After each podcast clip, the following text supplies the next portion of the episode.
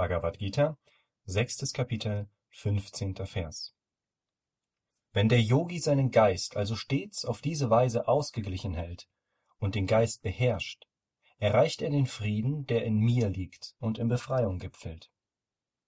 Kommentar Swami Shivananda Auf diese Weise, so wie im vorhergehenden Vers beschrieben.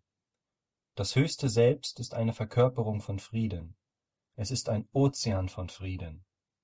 Wenn man den höchsten Frieden des Ewigen erlangt hat, weil man die Erscheinungsformen des Geistes zu kontrollieren vermag und ihn immer ausgewogen halten kann, erreicht man Befreiung, Vollkommenheit